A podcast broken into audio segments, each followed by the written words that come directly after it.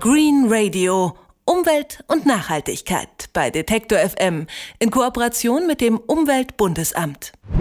In lauen Sommernächten an der Nord- oder der Ostsee funkelt es gelegentlich geheimnisvoll in der Tiefe des Meeres. Dieses Meeresleuchten fasziniert Küstenbewohner und Touristen gleichermaßen. In China, genauer gesagt im Hafen von Hongkong, flackert es aber nicht nur ein bisschen. Nein, das Meereswasser leuchtet nachts flächendeckend tiefblau. Alles verursacht durch eine millimeterkleine Alge. Was es mit dieser Algenart auf sich hat, das frage ich die Meeresbiologin Alexandra Kraberg vom Alfred Wegener Institut auf Helgoland. Hallo nach Helgoland, Frau Kraberg. Hallo. Diese Algenart, auch bekannt als Meeresleuchttierchen, ist also für dieses spektakuläre Meeresleuchten in Hongkong verantwortlich. Das sieht ja für einige wunderschön aus. Ist es das denn auch aus meeresbiologischer Sicht? Also ob es gut ist im Einzelfall kann man nicht sagen. Sie sind auf jeden Fall nicht toxisch. Das ist ja schon mal immer ein wichtiger Punkt, den man festhalten muss bei äh, diesen kleinen Plankton.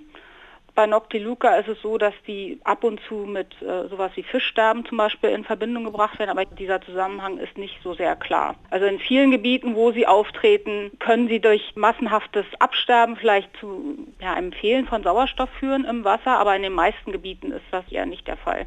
Also Sie sagen ökologisch erstmal unbedenklich, weil nicht toxisch.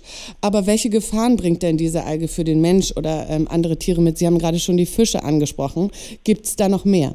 Also wie gesagt, bei Fischen ist es so, dass sie in den Zellen einen relativ hohen Ammoniumgehalt haben. Und wenn diese Algen absterben, wird das natürlich freigesetzt. Und da wurde angenommen, dass das ähm, äh, etwaigen Fischschwärmen oder Fischen, die sich zum Beispiel in einer Bucht befinden, wo es nicht so zu durch, Durchmischung des Wassers kommt, dass das da schädlich sein kann. Wieso können ja. die Meeresleuchttierchen sich gerade in Hongkong denn so gut ausbreiten? Also zum einen äh, geht ja um diese äh, Alge Noctiluca scintillans mhm. in dem Fall. Brauchen die immer relativ warme Wassertemperaturen. Also die gibt es natürlich auch im, im Wattenmeer, auch, die gibt es auch im Helgoland. Aber in diesen Gebieten, wo es etwas wärmer ist, mögen sie sich etwas lieber. Und außerdem kommen sie recht oft oder werden in Verbindung gebracht mit Gebieten, wo relativ hohe Nährstoffkonzentrationen vorherrschen. Und das ist natürlich in Hongkong auch der Fall. Da gibt es riesige Flüsse, die in dieses Gebiet reinfließen. Um Hongkong sind ja alles so kleine Inselchen mit relativ engen Kanälen und vielen Häfen. Gibt es ganz viele Gebiete, wo auch, wie gesagt, keine Wasserdurchmischung stattfindet. Und das bietet diesen Algen dann relativ gute Bedingungen, um sich da wirklich ähm, auszubreiten und vor allem auch äh, solche dichten Konzentrationen zu erlangen, dass es zu diesem andauernden Leuchten kommt und nicht nur kleinen Lichtblitzen. Mhm. Wobei das, wie gesagt, muss man ganz klar sagen, nicht auf Hongkong beschränkt ist. Ne? Also solche, ähm, auch diese ausgedehnten äh, leuchtenden Blüten, die gibt es auch an ganz vielen Gebieten weltweit. Sie sagen, dass das Wasser dort sozusagen besonders nährstoffreich ist. Heißt das verschmutzt, also weil so viele Abwässer vielleicht auch dort in dieses Becken geleitet werden? Glaube schon, dass durch äh, gerade den Pearl River, diesen einen ganz großen Fluss, natürlich auch ein äh, großer Nährstoffeintrag vonstatten gehen wird. Diese Alge ist ja sehr klein, höchstens zwei Millimeter groß. Hm. Sieht man die tagsüber überhaupt?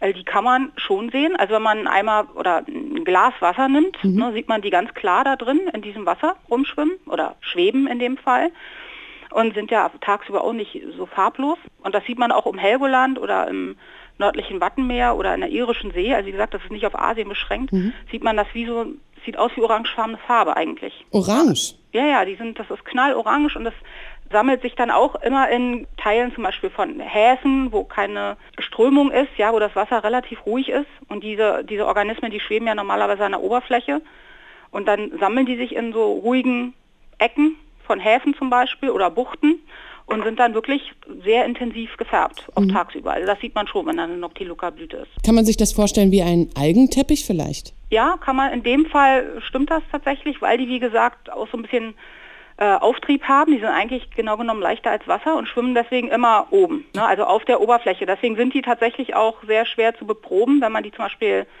zählen will, weil sobald man irgendwie einen Meter unter der Wasseroberfläche ist, kann man sein, dass man die überhaupt nicht mehr erwischt. Also die sind relativ äh, schwer zu bearbeiten, sagen wir es mal so. Sie haben gesagt, die leuchten orange am Tag und nachts blau. Wie kann das sein? Ja, also nachts wird das ja durch eine chemische Reaktion verursacht. Sie haben diese kleinen Leuchtorganellen und die beinhalten einen bestimmten Stoff, Luciferin. Und wenn das durch ein Enzym, Luciferase, umgewandelt wird, dann kommt es zu diesem blauen Leuchten. Also es ist sozusagen wie ein Energieabfall. und das äh, sieht man als sichtbares Licht. Und mhm. das ist eben blau oder grün. Also ich kenne es eigentlich eher als so ein, so ein Grünstich in anderen Gebieten, wo ich das auch gesehen habe. Und tagsüber ist es äh, gar keine Biolumineszenz, das ist einfach nur der Organismus selbst.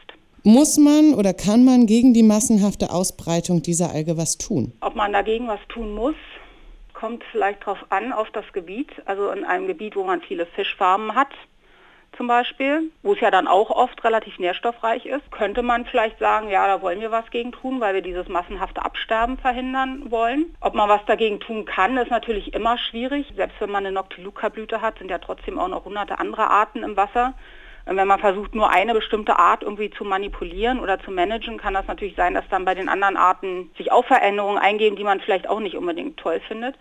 Aber wenn man davon ausgeht, dass sie wirklich mit erhöhten Nährstoffkonzentrationen äh, zu tun haben, diese Algen, dann müsste man dafür sorgen, dass die Nährstoffkonzentrationen niedriger werden. Und wenn man weiß, dass diese Nährstoffkonzentrationen erhöht sind, weil zum Beispiel irgendwelche Flüsse irgendwelche Abwässer einleiten, müsste man sich darum tatsächlich kümmern. Aber dazu muss man natürlich, bevor da jemand tätig wird, auch diesen Zusammenhang ganz klar feststellen. Und das ist vielleicht auch nicht immer so wahnsinnig einfach. Das heißt also, man müsste dafür sorgen, dass das Wasser und auch die Flüsse, die dort zugeleitet werden, sauberer werden und damit würde man das ein bisschen in den Griff kriegen, richtig? Also man könnte es versuchen. Ich meine, das ist halt das Problem. Ne? Man, man, geht davon aus, dass Nährstoffe einer der Gründe sind, warum diese massenhaften äh, Algenblüten auftreten in einem Gebiet X. Aber es kann natürlich sein, dass es auch im Zusammenspiel mit noch anderen Faktoren passiert. Und wenn man dann es schafft, die niedriger zu halten, kann das durchaus sein, dass dann trotzdem nicht alles, äh, jedes Problem gelöst ist, was diese Algen angeht. Meeresleuchten erhält das Wasser insbesondere im Hafen von Hongkong derzeit nachts tiefblau. Grund dafür ist eine Algenart. Sie wächst dort besonders gut, wo das Wasser besonders nährstoffreich bzw. verschmutzt ist. Das hat uns die Meeresbiologin Alexandra Kraberg vom Alfred Wegener Institut auf Helgoland erklärt. Vielen Dank, Frau Kraberg. Ja, kein Problem. Green Radio. Umwelt und Nachhaltigkeit bei Detektor FM in Kooperation mit dem Umweltbundesamt.